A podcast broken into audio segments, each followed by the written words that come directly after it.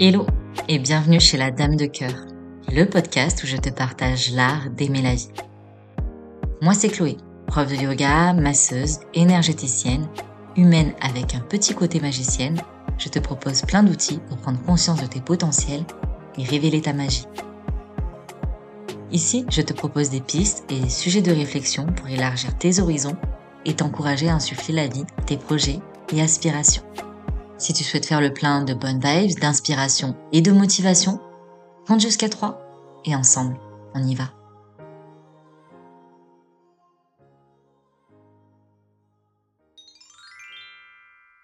Avant de me lancer dans l'épisode de cette semaine, j'avais envie de te souhaiter une année pleine de joie, d'amour et d'accomplissement sur tous les plans. On a tendance à se souhaiter que la nouvelle année soit meilleure que la précédente. Et bien sûr, tu dois me voir venir, j'ai envie de te dire qu'en se souhaitant une année meilleure que l'année précédente, on y met déjà une notion de productivité. Alors oui, on est d'accord que pour atteindre nos objectifs, il faut que tatati et tatata. Ouais, c'est vrai. Mais en voyant tout comme une notion de productivité, bien souvent on oublie le simple fait de profiter. On oublie le goût délicieux d'une journée à se prélasser au soleil. Ou même la saveur d'une balade en forêt. Sous couvert de bien-être, il faudrait lire tant de livres à l'année, faire tant de randonnées, de voyages, etc. Ouais, mais si cette année on décidait de se mettre à l'écoute de soi Je veux dire, si on osait sortir des grandes autoroutes tout tracées, qu'elles appartiennent à la société, au New Age, au développement personnel ou à tout autre cadre bien formaté. Si on osait s'écouter vraiment, suivre son rythme, s'interroger, S'interroger, mais pas trop non plus. Peut-être observer aussi. Notre rythme naturel, notre propre temporalité.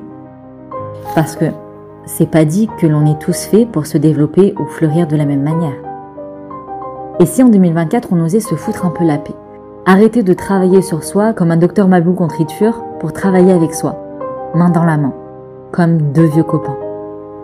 Peut-être qu'on pourrait découvrir des richesses dans les brèches de nos différentes facettes. Et à l'image du kinsunji, si je le prononce bien, qui consiste à mettre de l'or dans les fissures, sublimer nos blessures. Je sais pas toi, mais parfois j'ai l'impression qu'on est tellement en mode work in progress qu'on oublie de se rappeler le chèvre d'œuvre qu'on est déjà. Ce que je nous souhaite aussi pour 2024, c'est de trouver l'équilibre entre développement personnel et développement collectif.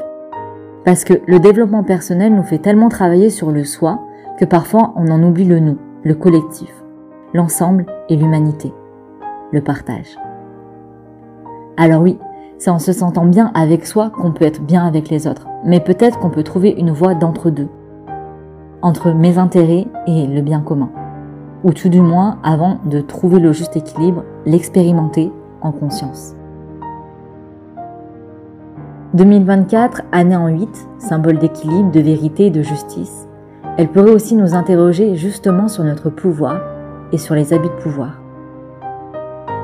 Je répète une phrase que j'avais partagée en story il y a plus d'un an, tirée du film Spider-Man qui dit ⁇ Un grand pouvoir implique une grande responsabilité ⁇ Phrase sur laquelle je m'étais interrogée de la manière suivante. Si je prends la responsabilité de ma vie, est-ce que cela implique un grand pouvoir? Et je pense que oui. Car c'est en étant responsable de moi-même en prenant la responsabilité de mes actes, de mes actions, de mes paroles, de mes pensées, que j'ai du pouvoir sur ces derniers et que j'ai donc du pouvoir sur ma vie. Le passé est passé et le futur n'est pas encore là. C'est dans cet instant présent que je peux prendre la responsabilité de ce que je fais, que je peux influencer une partie de ce qui sera. Et je dis bien une partie, parce que si ce qui advient ne ressemble pas à ce que je souhaitais, alors j'ai quand même le pouvoir de choisir ma manière d'y réagir pour le transcender. Ou parfois juste l'accepter.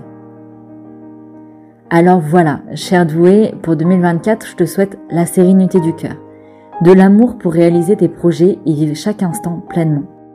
Je te souhaite également d'être bienveillant avec toi et de choisir autant de fois que tu le peux la joie, surtout elle peut être réconfortante.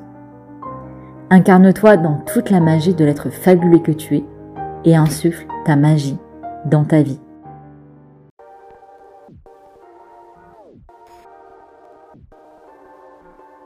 Et voilà, c'est déjà la fin de cet épisode, j'espère qu'il t'aura plu et surtout qu'il t'aura inspiré. Si tu souhaites découvrir un peu plus de mon univers ou prolonger l'aventure, tu peux t'abonner à mon compte Instagram éclos.si.ion. Je sais, c'est pas le nom le plus simple, du coup tu peux aussi le retrouver dans la barre de description. Dans tous les cas, on se donne rendez-vous la semaine prochaine pour un nouvel épisode et d'ici là, je te souhaite une belle semaine et t'envoie full love sur ton joli cœur de doué. Prends soin de toi.